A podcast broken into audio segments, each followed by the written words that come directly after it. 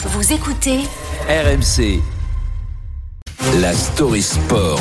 Avec Alex Biggerstaff, on va s'intéresser à Lucas Hernandez. Il est né à Marseille. C'est le fils d'un ancien joueur de l'OM et il vient de signer au PSG. Et oui, un Marseillais qui euh, signe au PSG, c'est une sacrée fable, on dirait du genre de La Fontaine, s'il avait pu l'écrire celle-là à l'époque. Au moins, ça m'a permis de renouer avec le vocabulaire autour du mot trahison. Lucas Hernandez au PSG, on ne peut pas dire que c'est de la scélératesse. Scélératesse, je dis bien. Ouais. En revanche, de la félonie, oui, surtout quand il disait ça il y a à peine 5 ans.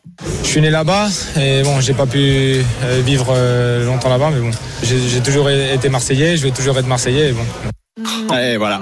Aujourd'hui, il a beau dire ici, c'est Paris, euh, du président du collectif Ultra Paris, Romain Babi, jusqu'aux homologues hein, de la Canebière. Tout le monde lui en veut pour sa déloyauté. Bah, faut dire que ce choix est, est culotté quand même. hein.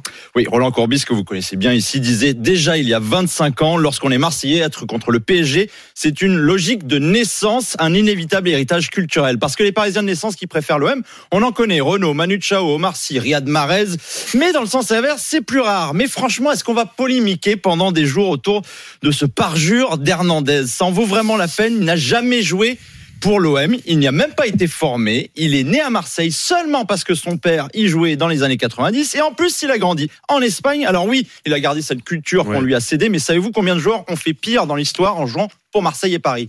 Oh, il y en a un paquet, non? Il y a une Plus d'une cinquantaine. Cinquantaine, Comme quoi, ouais, bon, c'est un dossier qui est déjà Oui. bien entériné. Bon, Lucas Hernandez, il a tout euh, ce qu'il faut pour être un bon joueur du Paris Saint-Germain, de l'engagement, du combat et du talent. Et puis la morale dans l'histoire, on sait que s'il joue bien, il pourra garder son accent.